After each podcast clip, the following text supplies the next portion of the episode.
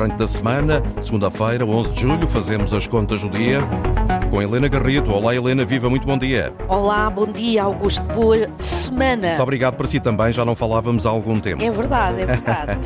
Helena, vivemos de novo então estes dias de incêndios perigosos aqui em Portugal, com as temperaturas muito elevadas, este calor vai continuar. Será que este é também um alerta para as alterações que estamos a provocar no clima? É, sem dúvida, sem dúvida, Augusto.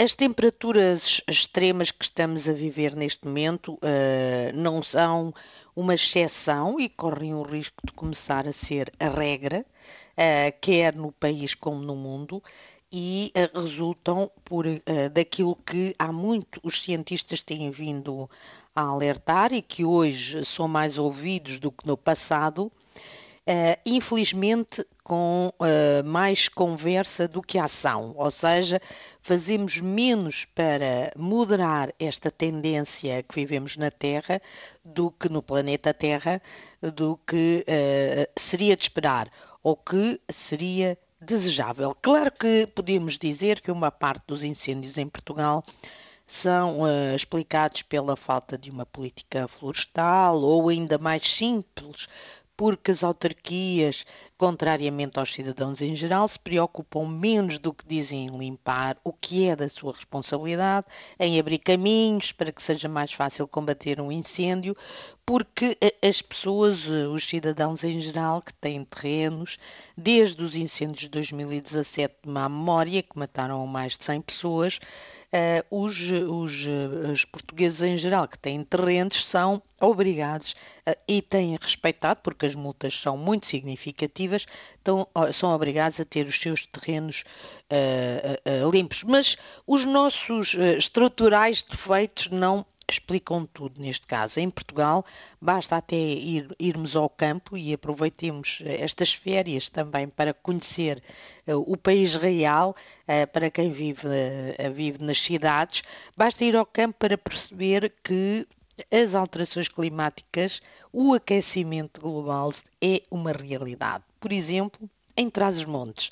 Uh, falando com pessoas de Rio do Honor, relatam-nos que as temperaturas, uh, na prática, que as temperaturas médias subiram, como dizem-nos como no inverno deixou de existir praticamente neve, substituindo-se pelas geadas inesperadas que dificultam qualquer uh, qualquer plantação, qualquer qualquer coisa que se queira plantar. Os dados do mundo científico, nunca é demais dizer, eh, revelam que a temperatura da Terra aumentou 1 grau centígrado desde 1900, com uma subida muito mais rápida e acentuada a partir de 1981, e os anos 2016 e 2020 bateram o recorde de aquecimento da Terra. E porquê é que isto acontece? Uh, para simplificar, fundamentalmente por causa das emissões uh, com efeito uh, gases com efeito de estufa e, e, o mais importante é o dióxido de carbono que libertamos para a atmosfera. O que é que nós podemos fazer? É tudo aquilo que já se disse que se vai fazer. Reduzir o consumo de combustíveis fósseis é o mais importante, o carvão, o petróleo, o gás, e substituir por energias limpas em todas as frentes da nossa vida, na nossa casa até aos transportes é de facto uma das mais importantes ações que podemos ter. Infelizmente, a guerra na Ucrânia dá sinais de que vai haver um retrocesso neste caminho, com a reabertura, por exemplo, de centrais a carvão, mas uh, também há muito para fazer noutra área, que é ao nível dos preços. Não faz sentido nenhum que o preço de uma, de, de uma viagem de avião seja mais barata do que o preço de uma viagem de comboio, que é muito menos poluente, mesmo que não seja um comboio uh, elétrico. Se não levarmos a sério o que estamos a fazer ao planeta, vamos assistir cada vez com mais frequência a estes fenómenos extremos.